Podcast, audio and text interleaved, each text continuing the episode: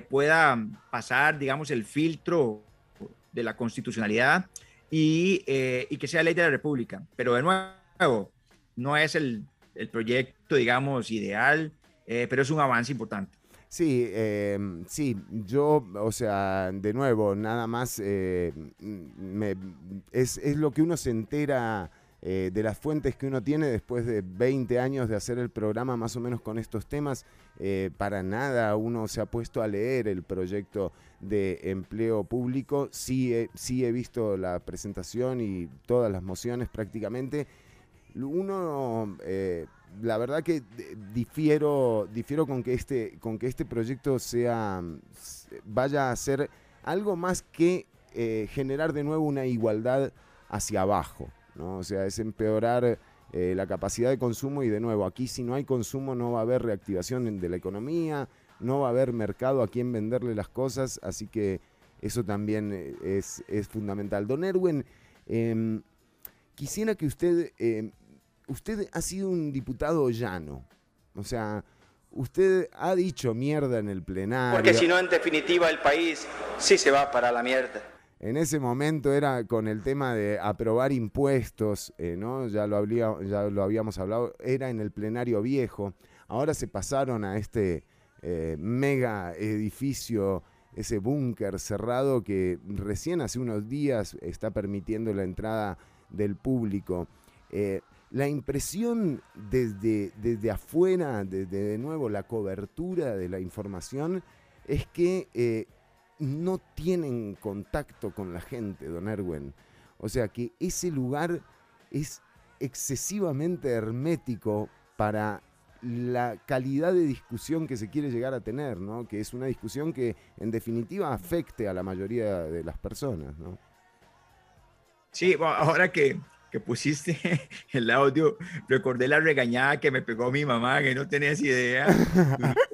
Una, hora eh, regañándome sin parar. Yo a usted no le, no lo eduqué para eso, pero, pero bueno, también aquí hay momentos ahí que uno eh, eh, escapa en esa, en esa lógica. Bueno, sí, efectivamente, digamos, el, el, el, edificio de ahí, bien bonito por dentro, feo por fuera, este, pero sí hay, o sí establecieron una, una barrera eh, con la sociedad. Yo por eso salgo de esta burbuja eh, constantemente y lo hice desde el primer día. Yo salgo viernes y sábados a recorrer comunidades y me ven, no de ahora, sino desde que ingresé como diputado y me ven un día en los Chiles, otro día en Upala, intentando aprender de la gente, intentando también, digamos, eh, de recibir ese conocimiento y, recibir, digamos, ciertamente sus preocupaciones y lo que está pasando, lo que sienten y sus limitaciones. Entonces, este, coincido completamente, pero creo que tenemos que hacer un esfuerzo muy grande los diputados por estar eh, recorriendo las comunidades eh, y entendiendo a la gente, no solamente sí, cuando hay que ir a pedirles votos o cuando pedirles una oportunidad, sino que tiene que ser un tema permanente. No, y además que, o sea, esto ya, digamos, a, la clase política, a ustedes ya se les acabó el discurso del futuro. O sea, lo que hay que arreglar, hay que arreglarlo ya. Ya. Porque realmente aquí hemos dicho muchas veces, eh, estos 80 años de Estado Social de Derecho costarricense incluso han soportado, eh, por ejemplo, un gobierno como este, ¿no? O sea, un gobierno que ha tratado pero ojo, don Erwin, porque también los diputados forman parte eh, de, ese gobierno. Usted también ha apoyado proyectos del oficialismo. Yo entiendo que ese es el trabajo del legislador. Pero digo, estos cuatro años eh, han venido a golpear de una forma en la que uno no sospechaba que se iba a golpear el Estado Social de Derecho, o sea, en la que se iba a beneficiar al 70% de las empresas, pero el bono proteger nunca más eh, se lo dieron a la gente. Aquí estamos en una situación crítica en donde va a haber que darle plata a la gente pronto, porque a cómo van los casos, a cómo va esto, este año no pinta muy diferente que el anterior, don Erwin. ¿Cómo lo ve usted desde ahí, desde el poder? Yo, no, yo realmente intentaría aplicar algo muy diferente, o sea, eh, darle el pez a la gente no es lo que la gente me está pidiendo, digamos como legislador. La gente me está pidiendo la, la caña para ir a pescarlo. eso quiere decir, digamos, que el, Estado tiene que producir las herramientas para que la gente pueda tener oportunidades. Eh, y, eso es lo que hay que construir con fuerza, rápidamente. El, país tiene que tomar, ingresando eh, el próximo gobierno, porque ya en este yo, yo honestamente perdí la, la esperanza, eh, pero el próximo gobierno tiene que tomar decisiones en los primeros meses muy, muy rápidos. nosotros tenemos que aprovechar el oro que tenemos y esa va a ser una, una medida rápida que hay que hacer. ¿En serio? ¿El oro? ¿Qué? ¿Crucitas o tilarán? No, crucitas. Eh, la zona impactada. Está tirando una bomba ahí con eso, don Erwin, ¿eh? Sí, se pero. Le, se le van a poner los ecologistas, ya veo a Fecón. No, no, no, pobre unirme con ellos. Y podemos ver las zonas impactadas y qué es lo que está pasando. Pero además, digamos, no solo es eh, eh, utilizarlo y aprovecharlo, los 12 mil millones de dólares que indicó el colegio de geólogos que están ahí en una zona en particular. Digo, este, porque hay, o sea, tenemos que reconocer una cosa, estamos con el agua hasta el cuello. Entonces, no podemos seguir por la, por la lógica de los impuestos, no podemos seguir por la lógica de los recortes eh, eh, estatales porque nos hacemos daño, usted lo decía con claridad antes, eh, si paramos de la clase que está consumiendo, afecta a todo el país. Entonces tenemos que tomar medidas y esa es una medida puente. ahí hay recursos que, que hay que aprovechar, porque si no el país no va a aguantar. Digo, claramente tenemos un país que está gastando el doble de lo que produce. Eso no lo sostiene nadie, ni Mandrake. Eh, y con una regla fiscal menos, ¿eh? Y esa la aprobó usted también, ¿eh? Bueno, no, sí, sí, sí la, sí la aprobé, pero digamos en una lógica de poder bajar el gasto del Estado y poder reactivar la economía. Pero si usted no reactiva la economía y solo baja el gasto, ciertamente tiene un impacto.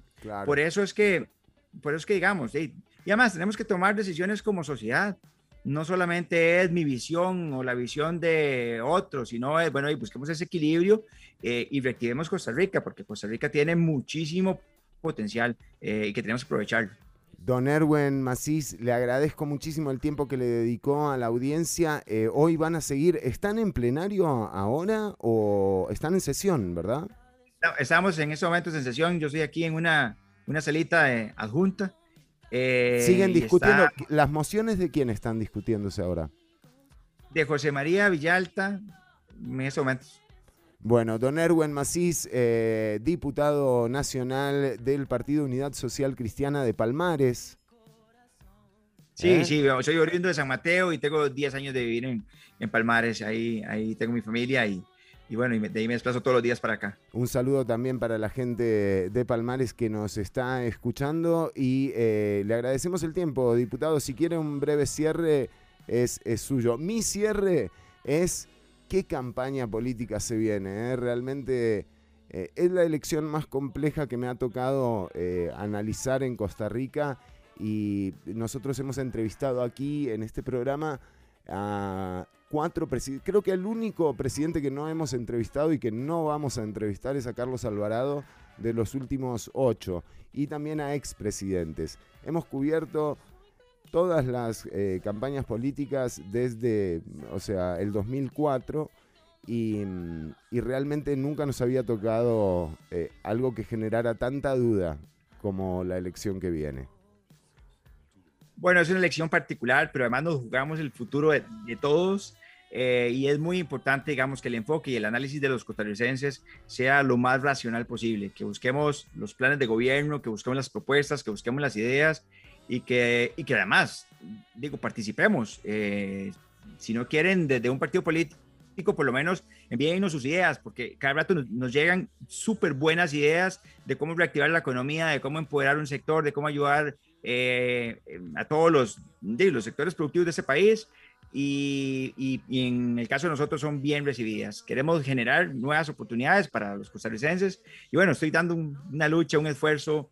Este, la página es www.erwen2022.com y ahí hay información y, y, ahí nos pueden hacer llegar las ideas. www.erwen2022.com eh, muy importante que realmente empiecen a subir las cosas, eh, todo lo que vayan a hacer, porque va a haber un ejercicio de transparencia que va a haber que ejercer, ¿verdad? Los planes de gobierno ya, ese chiste del plan de gobierno, yo ya no me lo creo más. O sea, quiero que realmente, además del plan de gobierno, haya algo que resuelva el ahora. O sea, porque tienen que volver a ordenarle la vida a la gente. Es la clase política la que nos ha traído hasta aquí, hasta esta situación penosa en la que está la economía costarricense, una economía y un Estado que además ha sido ejemplo para el mundo entero eh, de solidaridad, de universalización de servicios, eh, de, del Estado respondiendo por la gente. Entonces, eh, tiene que haber un.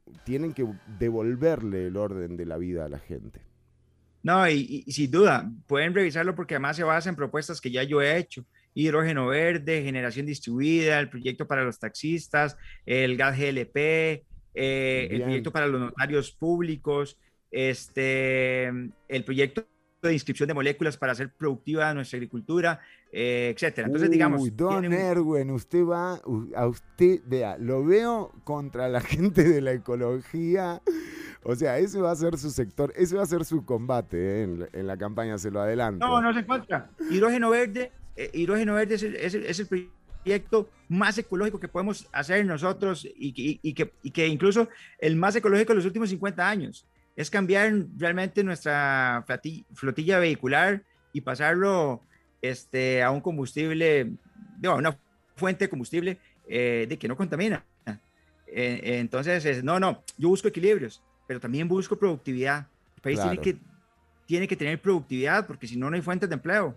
Esa, esa parte tenemos que, que, verlo. Ahora, te digo con toda honestidad, si alguien me escribe y me dice, mira, podemos hacerlo solo de esta manera, capaz que le compro la idea, pero de todo lo que hemos eh, explorado, hay que, hay que sacrificar un poquito algunas cosas para sostener otros. Erwin Macís, eh, precandidato de la Unidad Social Cristiana y diputado de la Nación en este momento en la Asamblea Legislativa. Le agradecemos el tiempo que le dedicó a la audiencia. Con muchísimo gusto, a la orden. Y nosotros vamos con música. Esto es lo nuevo de Manuel Orbiler. Se llama Llámame.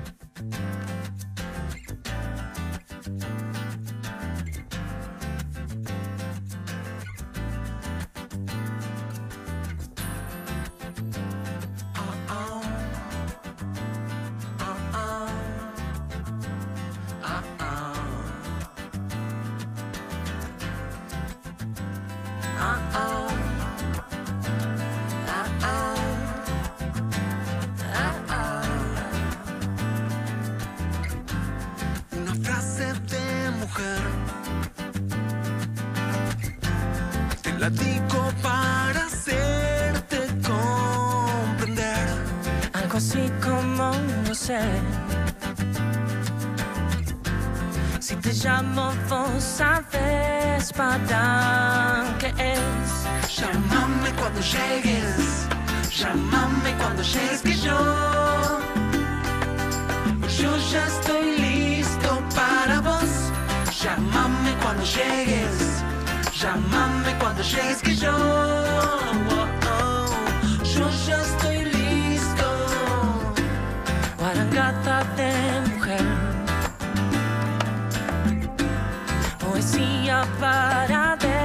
más entristecer. Parecida una coupé. Yo tu piel tuve de consumir. Toda tu seducción. Transformada en un vapor.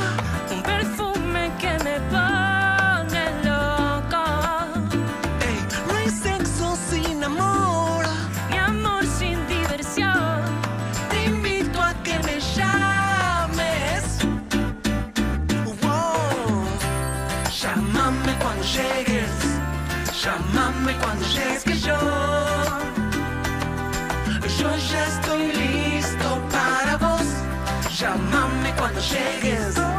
Chamame quando chegues.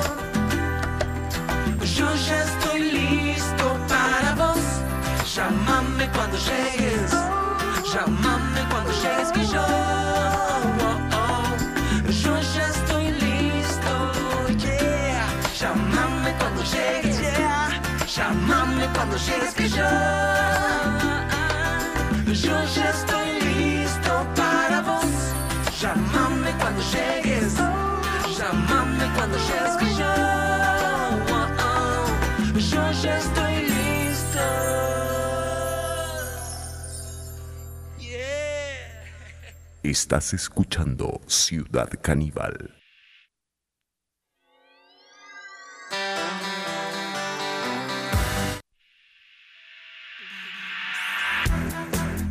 Estás escuchando Ciudad Caníbal.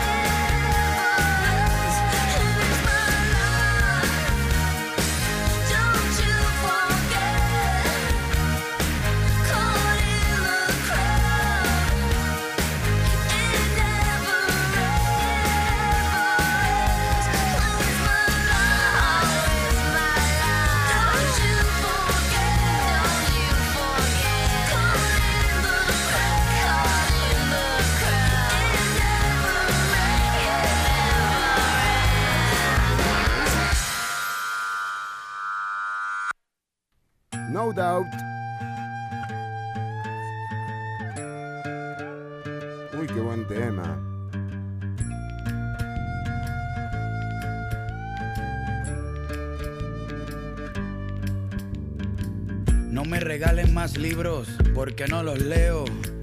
Lo que he aprendido es porque lo veo. Mientras más pasan los años, me contradigo.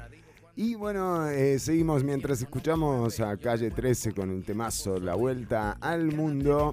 Entramos a otro contenido que también da miedo, ¿eh? como las elecciones. De terror, de terrores.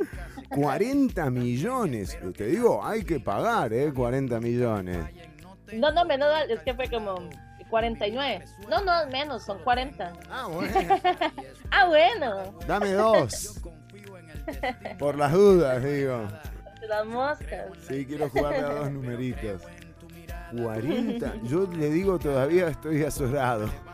Claro, lo que él explicaba de, de la seguridad del candidato, que yo también mencionaba algo del Tribunal Supremo de Elecciones y de la deuda política, es que, claro, el candidato que no llegue a los cuatro puntos porcentuales tiene que pagar de la harina, ¿verdad? O sea, no hay deuda política que, que- le alcance. Sin embargo, eh, o sea, esto de cobrar esas sumas eh, genera un- un- una limitante, ¿verdad? A la gente que quiere acceder a hacer política. Eh, y esto es terrible, porque digo... Sí, ya hay un filtro ahí, ya Eh, completamente. Si no sos millonario, no podés ser candidato. Es así de sencillo.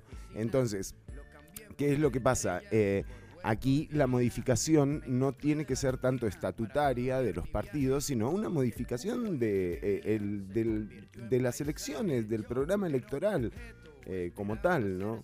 Eh, aquí el gran problema, la plata que cuesta hacer una elección, no es solo operativa, que esa la paga el Tribunal Supremo de Elecciones, sino eh, la famosa deuda política, que es lo que se paga eh, o lo que paga el Estado de la publicidad que hacen los candidatos y las candidatas. En su mayoría, esas publicidades son pautas publicitarias en medios de comunicación.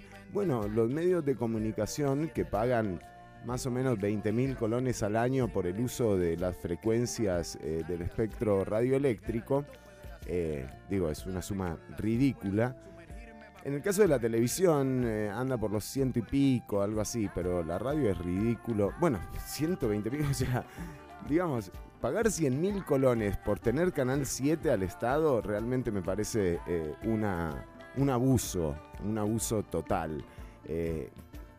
Ese espectro radioeléctrico, ya que, ya, que, ya que ese abuso está establecido por ley, ya que ese abuso está patrocinado, bueno, eh, que por lo menos durante la campaña electoral se garanticen los tiempos equitativos, iguales para todos los partidos políticos de pauta publicitaria, si en definitiva es propiedad del Estado. Los canales lo que tienen son las concesiones de las frecuencias, pero evidentemente hay un negocio que no quieren tocar y que entre otras cosas provoca que si no sos millonaria o millonario no puedas eh, ser candidato a la presidencia, ¿no? Entonces eso era un poco también lo que se hablaba sobre las elecciones que dan miedo realmente, Fabio.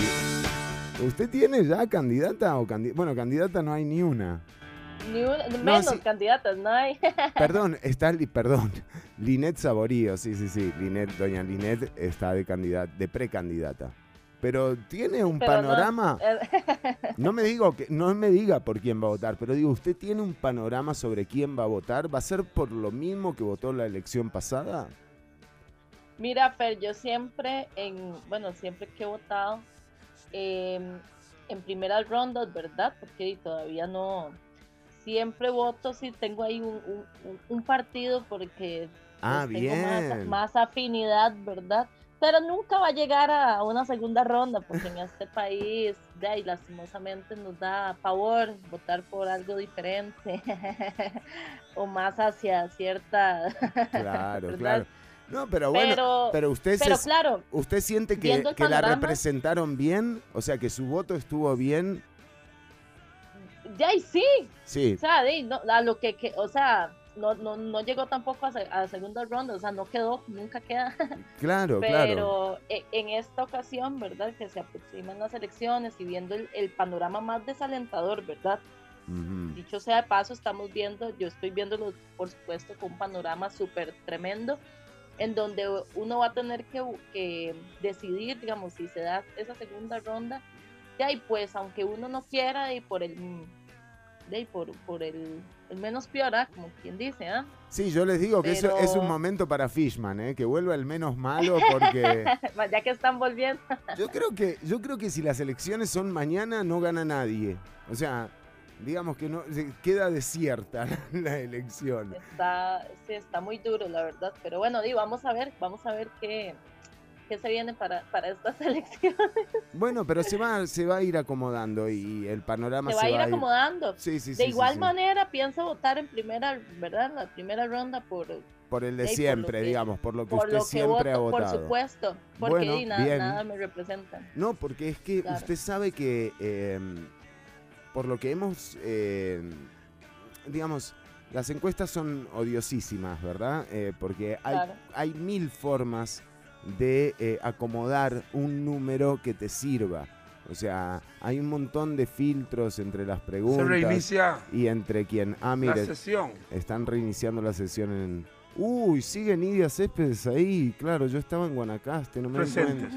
En discusión la moción Me 300. estás jodiendo, Nidia. Bueno, em, pero claro que, em, digamos, mucha gente, según lo que se puede ver, cambiaría de partido por el que ha votado, ¿no? Y esto se da no solo eh, con eh, el partido oficialista, digamos, no solo se da con el PAC, eh, sino que hay una serie de, de, de voto volátil, digamos, en este momento, eh, que, que va a ser una gran preocupación para los y las candidatas, ¿no? Porque ese voto sí que es difícil de conseguir, o sea, ese voto no te lo diseña Iván Barrante, ¿viste? No es una cuestión de publicidad ni de campaña. eh, no, no, no funciona esa, de esa forma, o sea, funciona a partir del candidato o de la candidata. Miren lo que pasó con la elección de Luis Guillermo Solid, ¿verdad? O sea, es, era, era, la, era la elección de Johnny Araya esa. Y, y no tuvo, no tuvo con qué, eh, Johnny. Pero bueno, sí tuvo con qué salir absuelto. Eso es lo importante, Johnny. Lo que sí, ah, Lo que sí, lo, lo, lo que sí es que, bueno, a pesar de que claramente, probablemente los candidatos y todo, y no sea como, di, no, no haya nada como realmente bueno por quién votar, ¿verdad? Sin embargo, igual vamos a tener que mandarnos ahí a, a- a votar. claro. Pero lo, lo que sí es que por lo menos la, la asamblea, ¿verdad? Que la gente haga conciencia de ver eh, cuánta responsabilidad, ¿verdad? Hay en, en nuestros votos para no meter a cualquier idiota Ujú. realmente a la asamblea. Yo creo que eso, ¿verdad? E- esa es como mi esperanza, ¿ah? como que la gente recapacite y se dé cuenta que no podemos poner a, a- cualquiera. Exactamente. Sí, sí, es bueno, muy importante, es muy importante. Vamos, vamos Sí. a ir eh, dilucidando qué es lo que va pasando con, con el desarrollo de esto. Pero atención porque llega ese momento en el programa en el que te ayudamos a combatir tus miedos. Es el momento... eh, eh, ¿Cómo se llamaba? Sixto Varela, no. Del programa. Eh, bueno, el,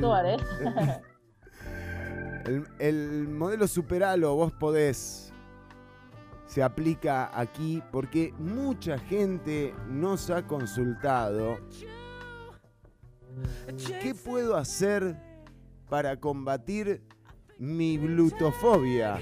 Dice, eh, por ejemplo, Citlale de Pavas. Eh, bueno, eh, para eso está nada más. ¿Cómo se le ocurre a Toño decir semejante tontería? No, no fue de Santi, fue Citlale.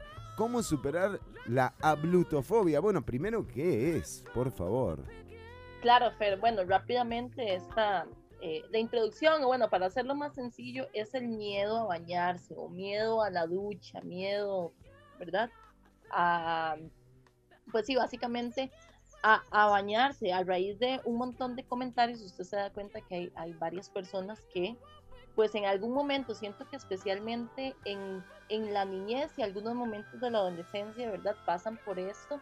Obviamente, en algunos casos llevado al extremo, ya son personas que sí tienen que ir a terapia, etcétera. Pero eh, yo, yo siento que uno, lo- uno lo supera conforme va creciendo, ¿verdad? Eh, algo muy importante es que bueno, cada persona se hace Y su claro, método. Conforme vas, cuan- conforme vas oliendo más y más a sobaco cuando no te bañas por miedo. Exacto, ya, ya decís, o sea, me tengo que Sí, ya tengo que bañar, no importa, supero este miedo. Sí, pero bueno, hay muchas, hay personas que hacen como sus propias estrategias. Yo recuerdo un ejemplo, cuando usted está muy joven y queda solo en la casa, uno con qué se acompaña. Hay gente que prende el televisor, hay gente que pone música. La cosa es sentirse acompañado, ¿verdad? Qué extraño. Sí, Pero es bueno. Este, este miedo, ¿verdad? Básicamente es esto cuando usted se mete al baño y bueno, eh, hay muchas películas de terror en donde las escenas más, más sangrientas ocurren mientras las personas están duchando. Me parece que eso tal vez le queda a uno como en la mente y claro, y después vuela y se pone a imaginar cosas y cuando usted está bañándose, usted cierra los ojos y usted siente que realmente algún ser, un ser diabólico lo, Bueno. está rondando. No, y mire qué impresionante lo que usted me dice. Una de las escenas, eh, digamos, mm, de terror, de los clásicos del terror, es por supuesto la escena de psicosis en la ducha, ¿verdad? O sea, Oh, un- exacto. y es ahí donde ocurre. Ah, mirá, Por- mirá. Entonces ahí empieza, ¿verdad? Con todas estas, porque no es que uno siente como que algo, sino que usted cierra los ojos mientras se está duchando y usted se imagina a Chucky, a Freddy Krueger, al que más miedo le dé, usted se imagina como que ahí algo lo va a atacar y matar. Ajá, ajá. Ah, mira, está- bueno. me, me están poniendo la escena de la ducha. Qué bien esta gente de producción. Sí, pero solo suena una ducha, así que no, no tiene mucho sentido que, digamos, si estuviéramos haciendo decirle a mamá todavía, pero eh, no, gracias. eh, sí, la ducha de psicosis. Pero bueno, Fer, aquí lo, lo más importante, ¿verdad? Eh, Para hablar eh, generalmente de las fobias, es que eh, las personas ya estamos predispuestas siempre a sufrir de algún tipo de miedo, siempre. ¿Por qué? Pues eh, la emoción es adaptativa y, y, y bueno, y siempre ha estado en la supervivencia del ser humano. Entonces, las fobias tienen que ver con la parte primitiva del cerebro. Siempre van a, a ver con la parte primitiva del cerebro. Ajá. Entonces, por eso no, no van a responder argumentos lógicos. Digamos, esto, esta fobia es como, pero ¿cómo? O sea, te está dándome algo que te estás imaginando, no es, no es real, ¿verdad?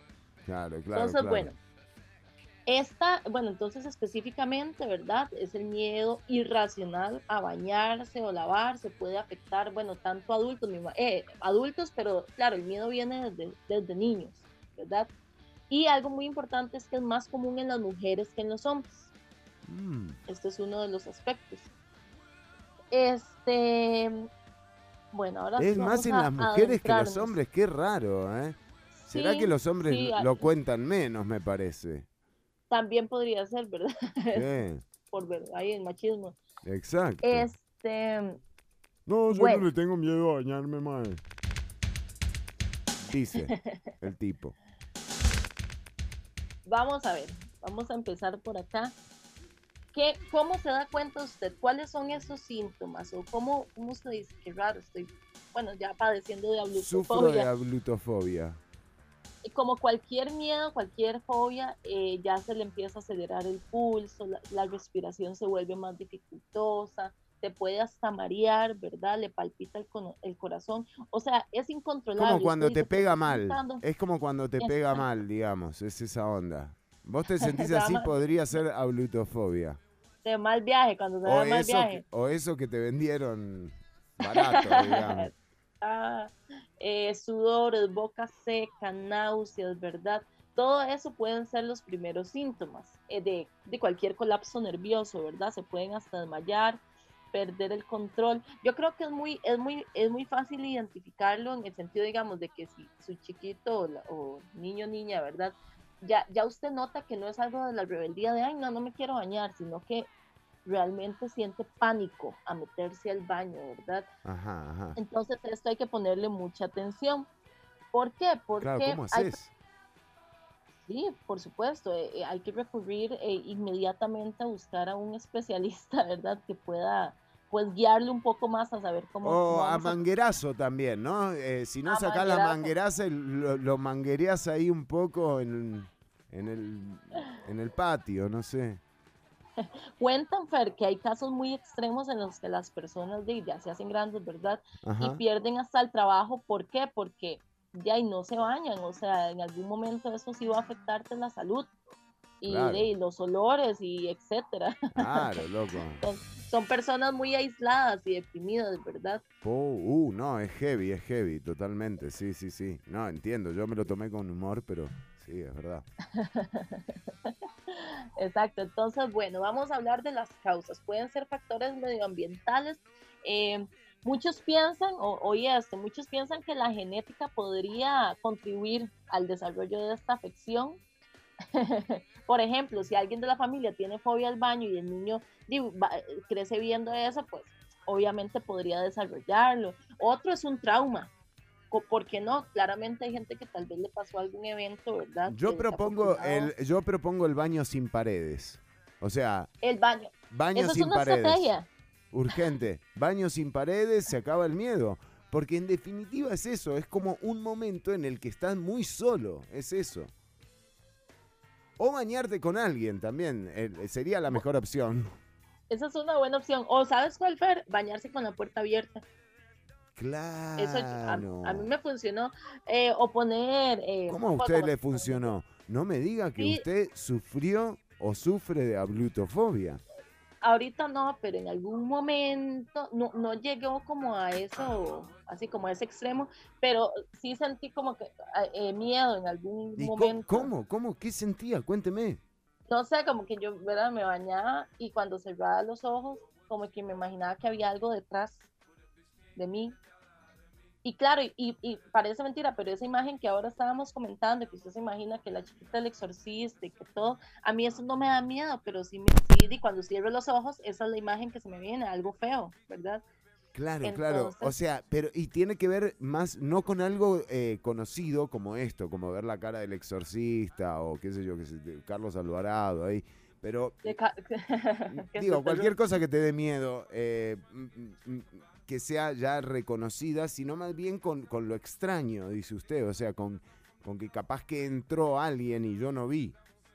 Ah, bueno, esa podría ser también otra, ¿verdad? Depende de, lo que usted se está imaginando.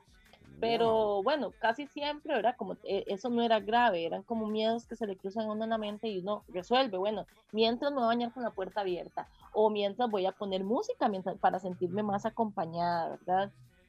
Esas son estrategias que uno hace, pero no, no llegaron a un extremo, digamos, en que ya usted dice, no, del todo no me voy a bañar porque yo sé que algo me observa o algo se me va a meter y me va a matar y, o sea, ya eso llevado al extremo. y ahí es donde heavy. tenés que recurrir al tratamiento. Lo más importante, bueno, no es motivo de vergüenza, esto, aunque no lo crean, es algo que le ha pasado a muchas personas. Y si usted conversa con hasta amigos, en algún momento dicen, mira, sí, en algún momento yo he pasado más, más chiquillo, pasé por, se me cruzó algún pensamiento de miedo cuando me Ujú, estaba ujú. bañando.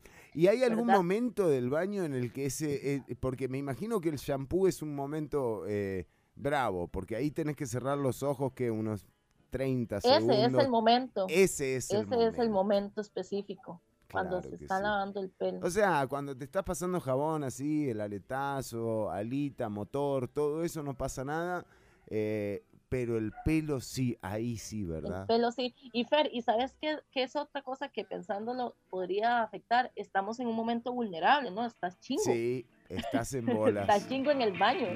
Entonces yo creo que eso lo hace sentir usted como más indefenso. Bueno, eh, también te puedes bañar vestido. Ah, con bikini, entonces ahí soluciona otro tipo. Ah, no, yo digo completo, o sea, entras completo, ¿me entendés? Zapato, todo, o sea, porque La vez pasada, tenés que estar preparado, imagínate, estás en bikini y es medio estar en bolas también, o sea, no, no, no eso, y, po- y podrían salir en un capítulo de tacaños extremos. ¿Ya visto? Que se bañan con ropa y vez aprovechan y lavan la ropa. Ah, ve, eh, bueno, hay un doble propósito ahí, pero gastan mucha agua, me parece. No, no, o sea, igual tienen que seguir, cerrar el tubo mientras se enjabonan y eso no se pierde. Y yo cada vez que hablo de estas cosas la veo a Nidia Céspedes eh, ahí, porque es que la gente esta es, son unos hijos de... O sea, los de producción me ponen a Nidia Céspedes, la tengo acá al lado eh, eh, en el monitor constantemente. Claro, sí, yo sé que están cubriendo plenario, pero me pregunto, ¿no? ¿Será, ¿será un caso de ablutofobia que por eso doña Nidia está eh, ahí en el plenario? ¿Verdad? Y, la estábamos juzgando antes de tiempo. ¿Eh? Por favor, un médico en el plenario. ¿eh? Alguien, un especialista en ablutofobia, algo. Bueno, eh, pero y cuénteme, entonces eh, ya hemos dado un par de tips para resolver, ¿eh? Ya me quedan varios.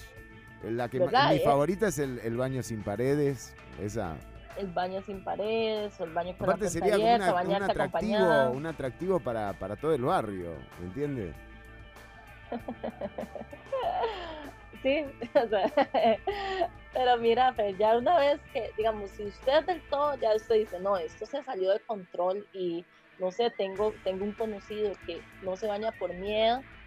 Esto, bueno, obviamente ahí sí ya tendría eh, un tratamiento. Por ahí dicen que hay algunas técnicas, eh, eh, bueno, ma- no tanto medicamento, ya el medicamento es en casos extremos, ¿verdad? Pero hay técnicas de relajación, que son más de terapia de cognitivo-conductual, ¿verdad? Que le llaman. Entonces podría solucionarse con algo, pues, un poco más de bonito, ¿verdad? Con técnicas de relajación, de respiración, eh, atacar la raíz del problema, ¿verdad?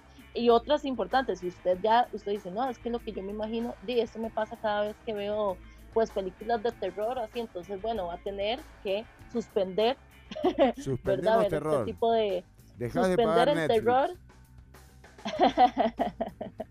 ¿verdad? Para que no quede ahí con, pues, con las malas, los malos pensamientos. Y bueno, ya como les decía, en casos más graves, pues de, sí, van a, van a mandarlos, van a medicarlos, Wow. ¿verdad? No, no, hay, no hay de otras. ¿Sabes qué sirve también la hipnosis? Porque eso a veces la persona lo desarrolla de un momento al otro y dice, pero no entiendo por qué es que me da miedo si yo no padecía de esto.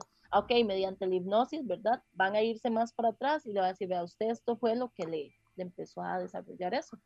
Entonces, bueno, y cada caso es particular, ¿verdad? Lo más importante aquí es no, no sentir pena ni nada y eh, recurrir pues al especialista, ¿verdad?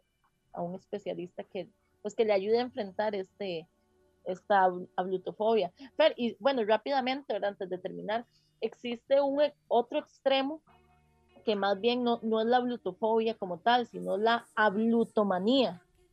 Esas más bien son las personas que Ah, cada que 10 se minutos se bañar tienen cada que 10 minutos. Exacto. Más bien cada eh, y di, también está mal, ¿verdad? O sea, no, no, no, está mal. Cada 10 minutos se, va, se lavan las manos, cada 10 minutos se bañan, o sea, se bañan demasiadas veces al día. Ni soy porque- racista, yo no soy ninguna No, racista. No, nada que ver, nada que ver, María Inés, nadie te está diciendo eso. Ella sale con esas cosas, pero no, no, sí. ¿Verdad? Entonces, bueno, de como vemos, todos los extremos son malos. Ta- pero Todos claramente, claro. eh, la, o sea, ¿y cómo se llama la, la contra... Ablutomanía. Ablutomanía, claro, la fobia. Perfecto. Bueno, eh, ¿y para eso hay alguna recomendación? Eh, también, Eh, lo hágase mismo, ver. Esto es, esto es una obsesión crónica, entonces debe tratarse como tal, ¿verdad? Es una, una locura, ¿verdad? Entonces, Fuimos no, una esta- semana por el tema de la pandemia, que el contagio, que el riesgo, que aquí vemos adultos mayores, o sea, todo el drama. Sí, todo el drama, no, todo el drama, pero no, no, Soy la Rosa Bolio, no, no, tampoco. Es, que no entiendo por qué la ponen a Soy la Rosa.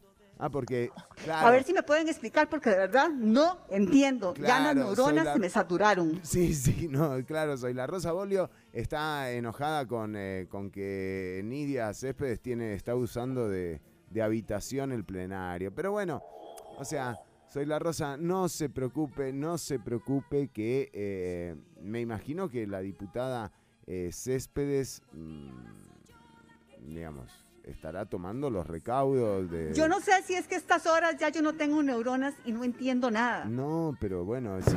o Te he sea, dicho, ¿no? Claro. Todos, todo, a todos nos pasa.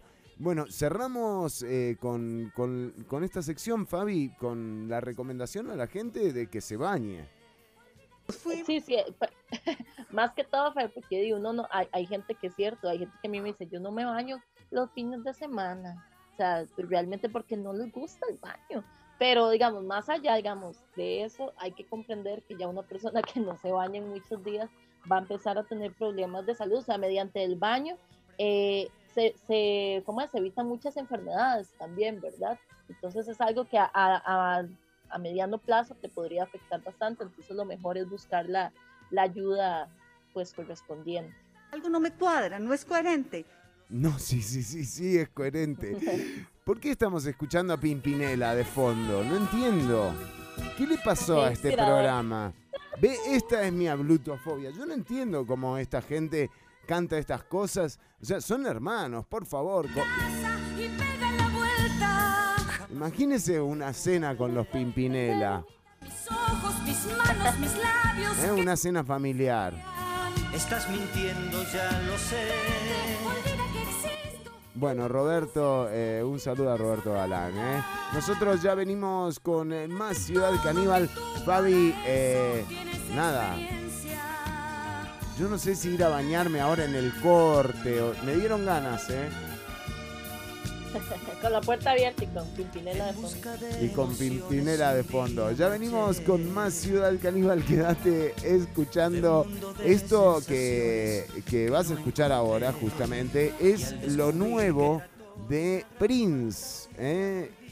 Ah, yo pensé que íbamos a seguir con Pimpinela. Es lo nuevo de Prince y se llama. Es un temazo. Welcome to America.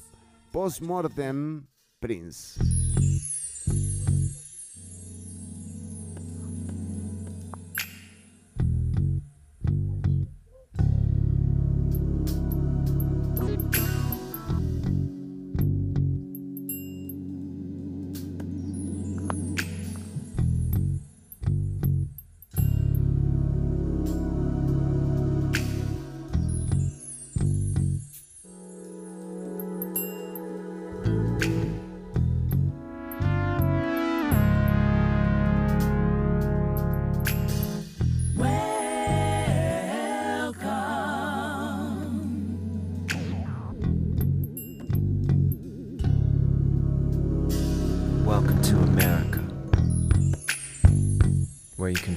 At your job, get fired, rehired, and get a $700 billion tip. Come on in, sit right down, and fill up your pockets, yeah. Mass media, information overload. Welcome to America. Distracted by the features of the iPhone. Got an application In other words, situation. Taken by a pretty face. Somebody's watching you. Welcome to America. Hook up later at the iPad. Or we can meet at my place.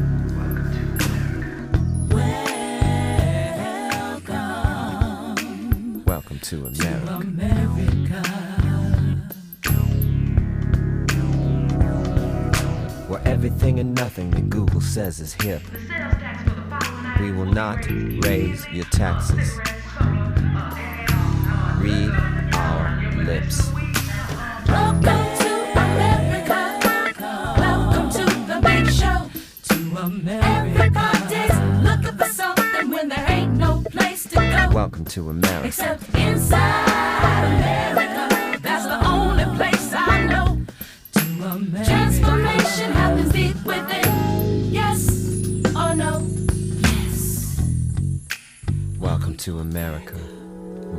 of exports was a thing called jazz. I think today's music will last.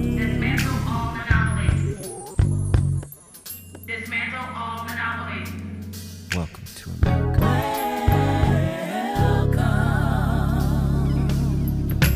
Hope and change. Mm. Everything takes forever. And truth is a new minority. Truth. Oh, welcome to America.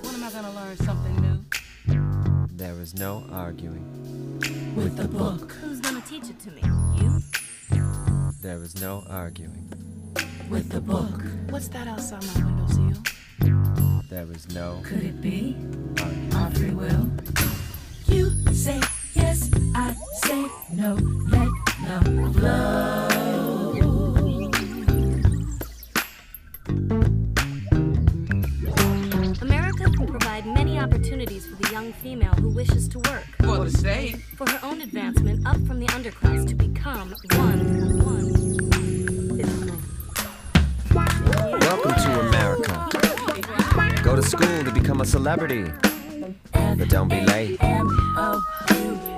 Everybody and their mama got a sex tape. Welcome to America. We snatch bass players, not purses.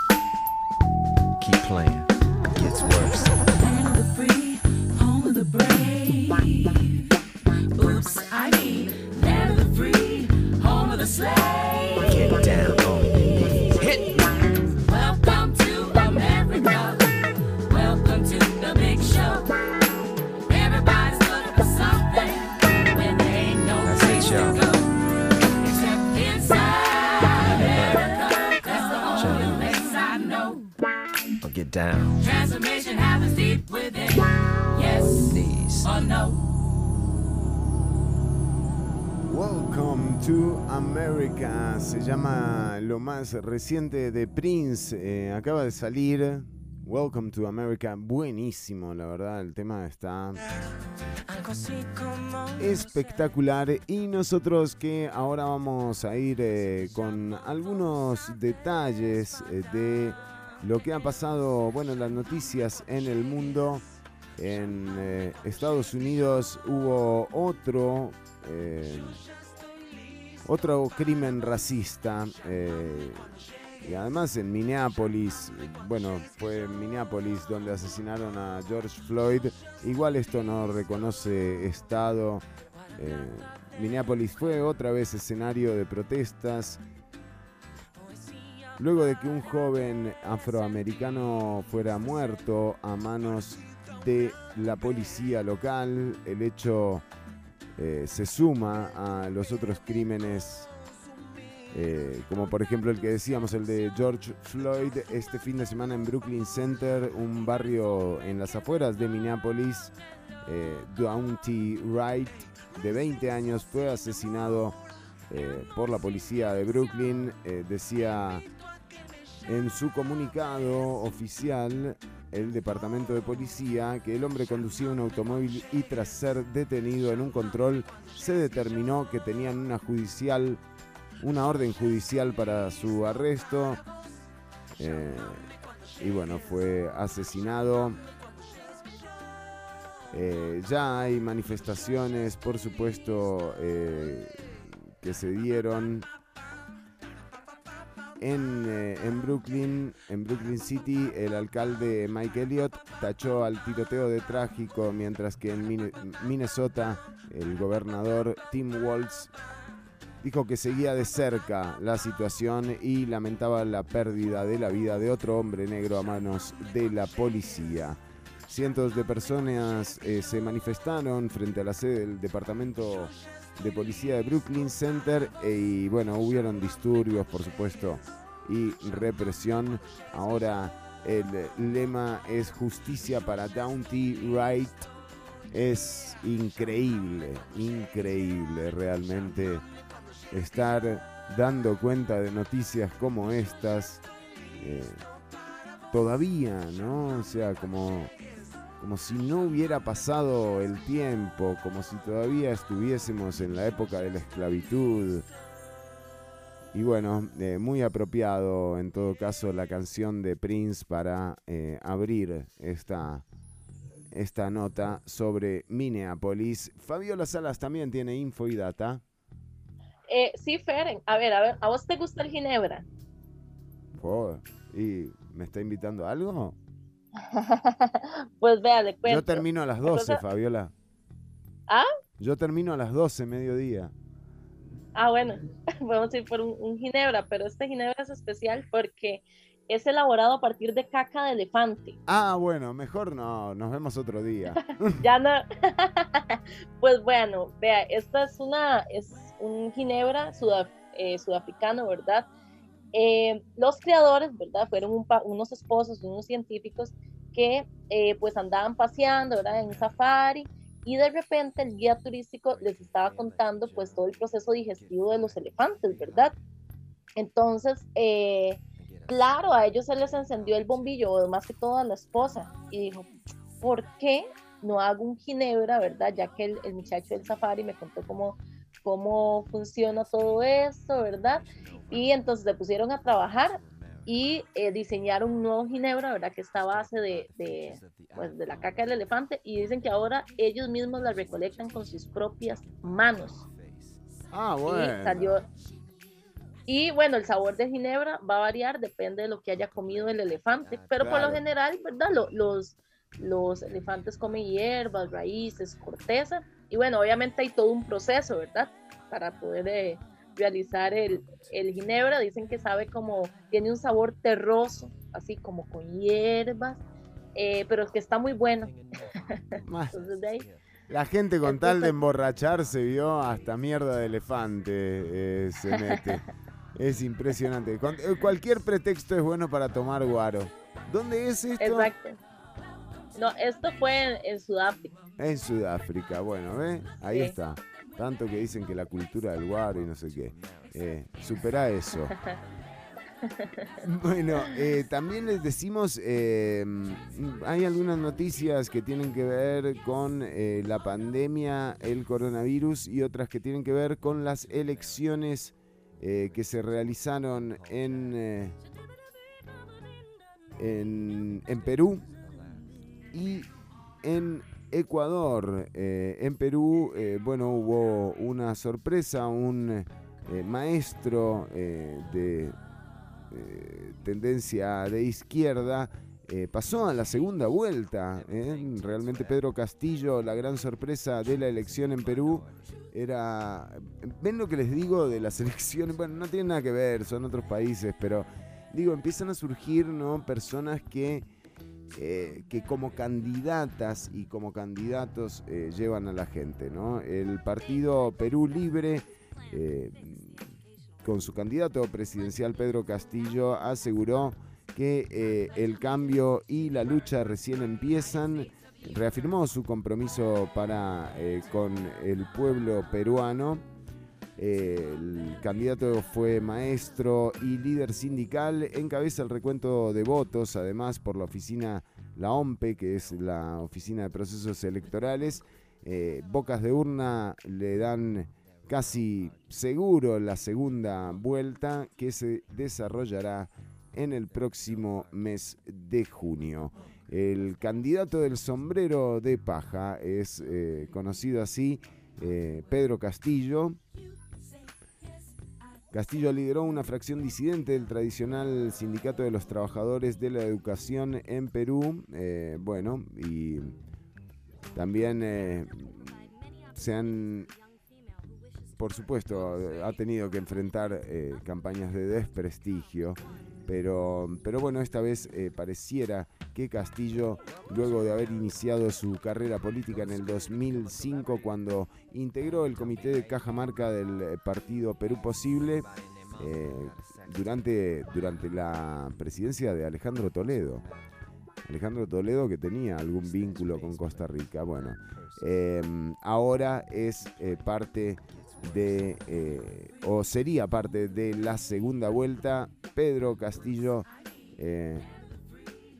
también advirtió que en caso de llegar al poder, eh, o sea, va a convocar una asamblea constituyente. Bueno, o sea, algo que es muy necesario en todo el mundo realmente, dado la situación que se está viviendo en el plano global, creo que replantear no sería eh, no sería nada, nada, no sería un esfuerzo en vano. Eh, así que este es Pedro Castillo, quien lidera las encuestas y seguramente esté eh, com- compartiendo esa segunda vuelta con alguien que todavía no está eh, definido. eh, a pesar de que sí, sí va a haber segunda, segunda vuelta en junio. Pareciera que Keiko Fujimori sería la otra persona. Bueno, todavía se está por confirmar en los números, pero podría ser la hija del expresidente Alberto Fujimori quien eh, enfrente a Castillo. Eh, India también eh, superó hoy a Brasil con eh, cantidad de contagios y luego de Estados Unidos es el país más afectado por el coronavirus. Es una cifra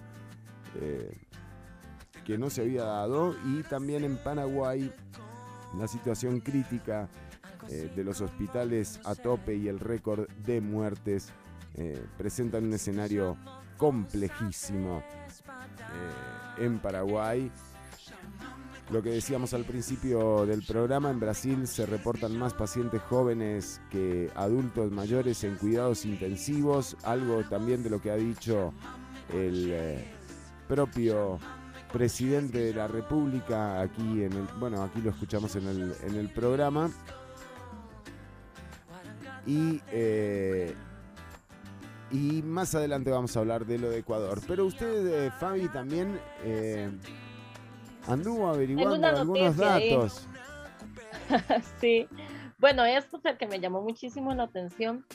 Es que, eh, bueno, de- detuvieron a un mafioso que andaba prófugo porque lo descubrieron en, en su canal de YouTube cocinando con su esposa.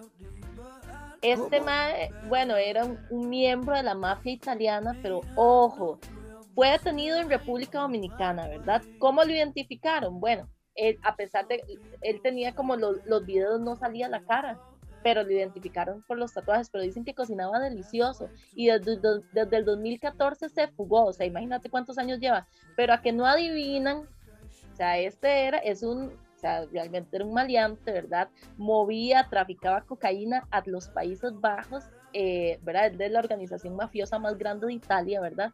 Pero en el 2014, a que no adivinan a dónde huyó primero.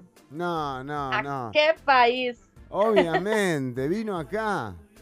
Vino a Costa Rica. Claro ¿sí? que sí, no, no. Se quedó en Costa Rica y después ya se instaló en República Dominicana, en donde ya llevaba varios años y ya era un reconocido chef, eso sí, sin que saliera la cara, ¿verdad? Pero ya era famoso en su canal y todo, y así cayó, pero o sea, primero se vino para Costa Rica en el 2014, estuvo un tiempo hasta que se instaló allá. No haga Increíble, brasa, ¿eh? no haga brasa. Eh, o sea, cayó por, por influencer. Por influencer. Tan buen influencer que influenció su arresto. Arrestó. su arresto. Ay, qué increíble, ¿eh? Impresionante. Bueno, eh, pero está preso ya. Ya, ya se lo llevaron, sí. Bueno, eh, está bien, son cosas que pasan. Eh, también decíamos en eh, Ecuador se realizó la segunda vuelta. el candidato y banquero Lazo venció al correísta Arauz, dice el reporte de algunos periódicos. Guillermo Lazo eh, venció eh, con 52.5 votos contra 47. punto y- también 49, 47.5, o sea 53 contra 47 eh, en la elección en segunda vuelta, así que Guillermo Lazo es el próximo, es el presidente electo del Ecuador, eh, dejando con esto al correísmo con una herida eh, casi que de muerte. Bueno, eh, habría, habría que estar un poco más informado de lo que ocurre en, Ecuador como para emitir algún criterio sobre esto, pero lo cierto es que Guillermo Lazo, quien representaba a los intereses, digamos, más liberales, o un tipo que fue banquero y que se considera, digamos, de derecha, le ganó a eh, el eh, candidato correísta, el- recordamos, el expresidente Rafael Correa. Eh, bueno, creo que con esto dimos una pincelada eh, de lo que está ocurriendo en el mundo y nos dicen que tenemos un audio. Chironi, por favor, ¿cómo va a decir que el candidato Castillo se hace la paja? Al aire, Chironi, un poco de respeto, por favor. Llamé justamente para eso. Ortuño, no, no es que se hace la paja, es que eh, tiene sombrero de paja, sombrero de paja, Ortuño. Alteradísimo. Ortuño está cuidando mucho el contenido de este programa, me alegra eh, que, esté, que esté ahí presente. También tenemos eh, mensajes de nuestra audiencia. A ver, eh, Gabriel siempre que nos manda. A ver, Gabriel, ¿qué nos mandó? Sí, pásenmelos por acá. Gracias. Eh, lo tenemos. Ah, nos piden el link para Spotify. Ya lo mandaron muy bien. Eh, también tenemos a Gabriel Sequeira que nos dice Brandon Toruño en Facebook. No, Gabriel, no, no estamos para eso. eh, No estamos para Brandon Toruño acá. Parece que Brandon Toruño eh, le dio el pésame a, a la reina Isabel.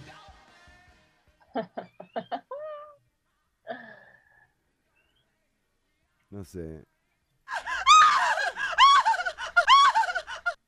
Sí, la reina Isabel eh, le dijo tranqui, no, no te calentes. O sea, vos no te preocupes. Porque se murió el rey Felipe. Bueno, eh, buenos días Fer, saludos. Cuando era pequeño por allá del 94 me sorprendió y me impactó saber que RuPaul es hombre eh, cuando lo vi en Supermodel. Guapísima RuPaul.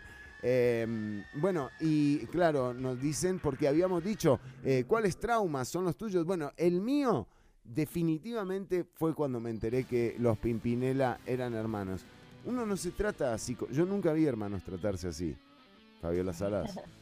Jamás, jamás. Es súper extraño. De hecho, uno piensa que son pareja, pero hay otro, hay otra, otra agrupación, ¿verdad? Que son de unos españoles. Yo no sé si eh, amistades. Amistades íntimas peligrosas, ese. Buenísimos, son, pero son hermanos también, dicen. Y También. entonces, claro, de chiquititos te dice qué, can- qué canciones más, más chidas, fijo, son una pareja y también son hermanos.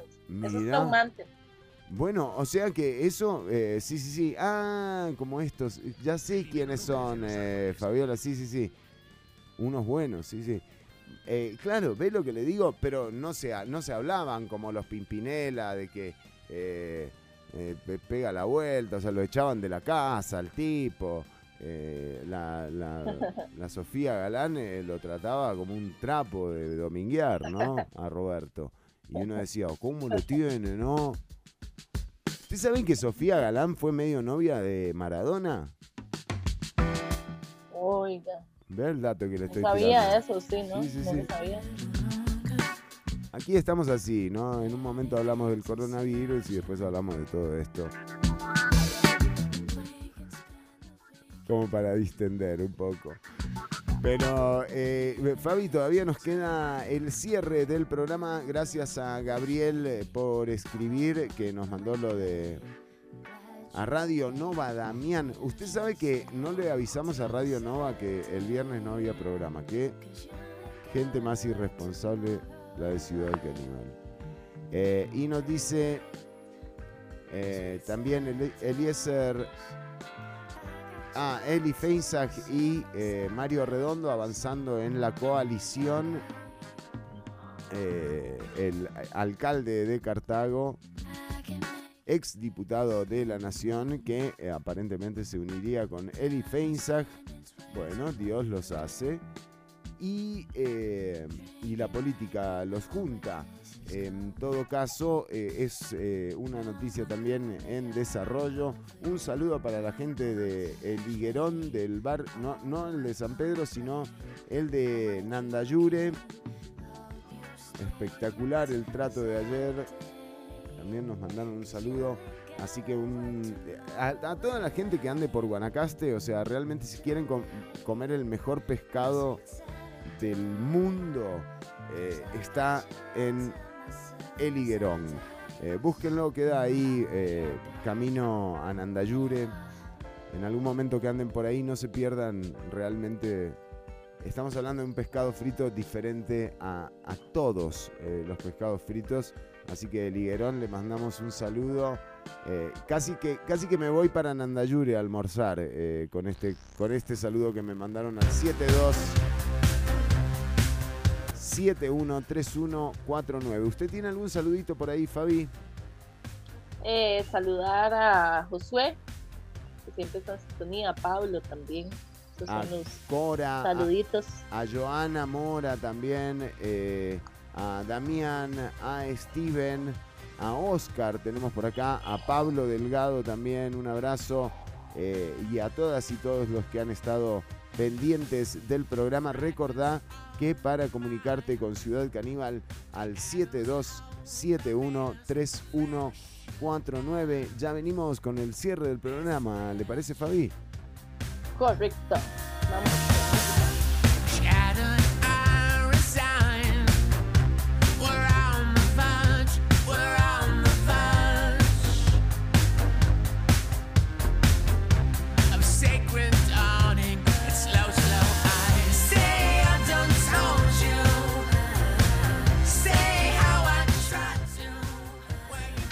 Johnny.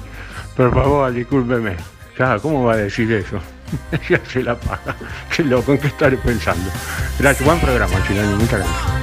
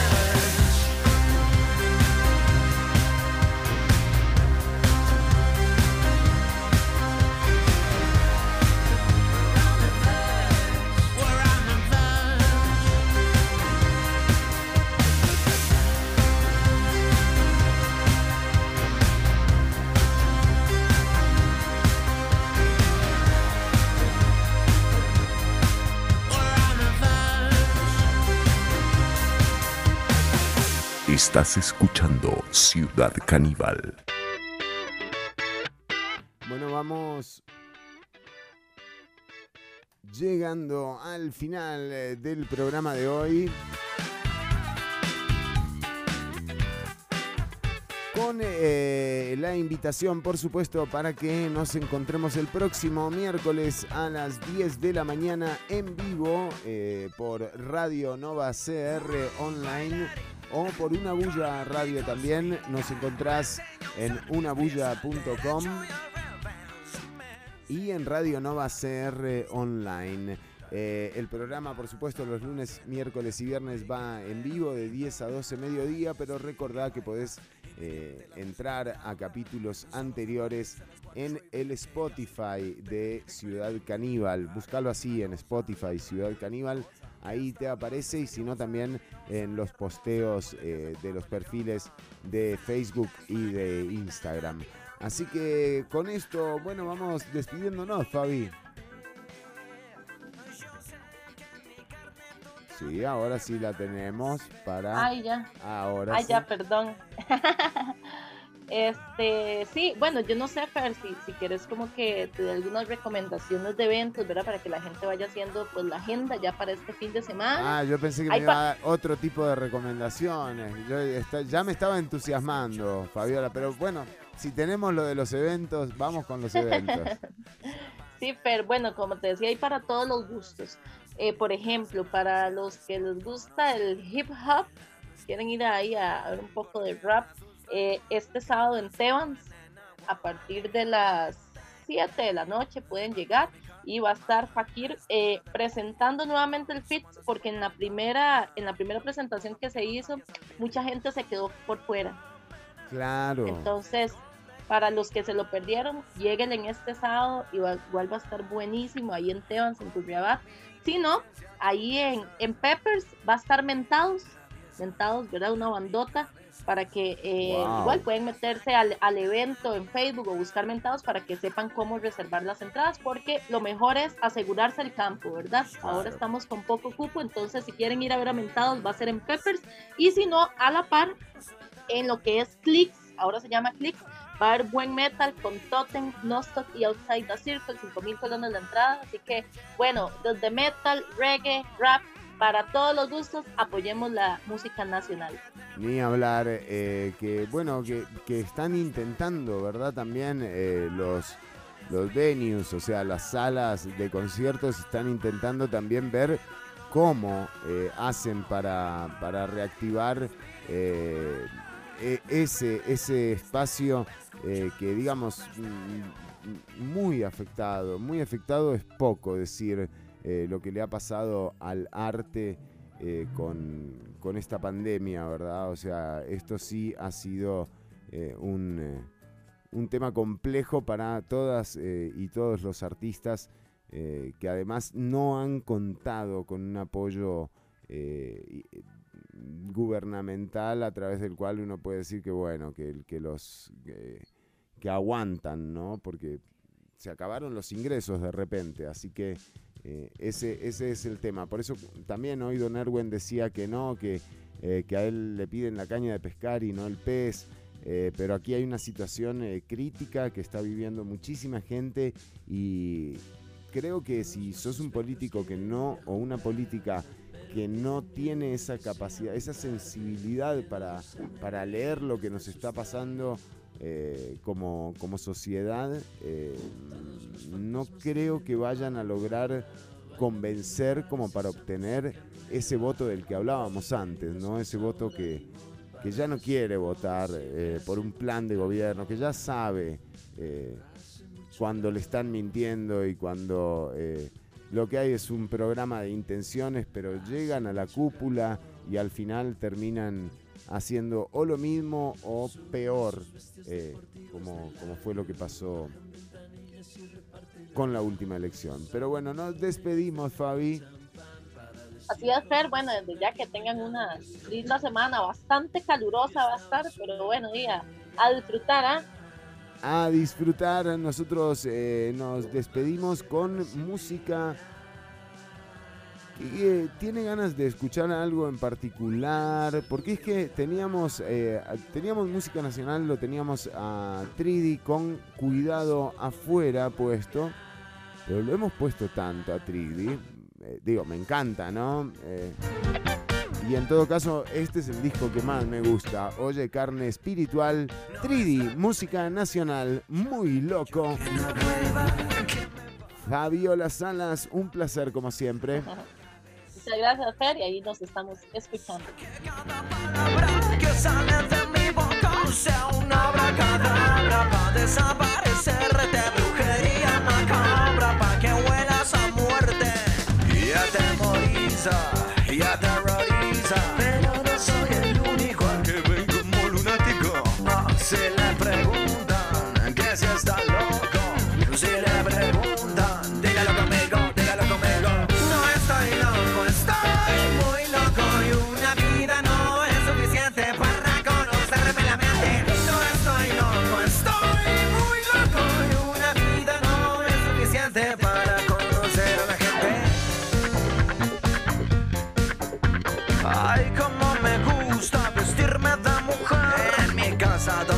quebraza. Cierran la cortina y voy para la cocina. Porque la gente me intimida.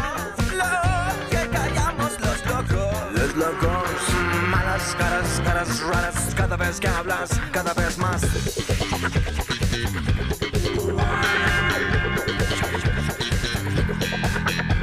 Ah, se aterroriza y atemoriza si le pregunto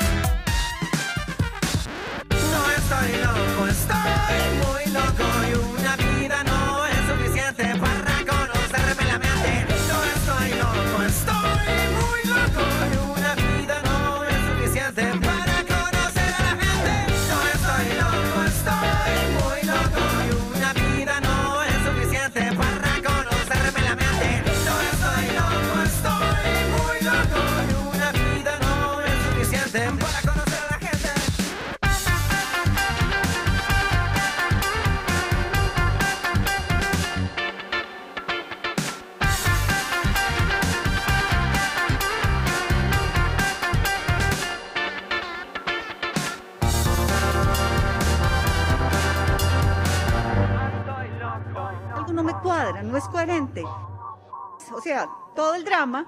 Estás escuchando Ciudad Caníbal.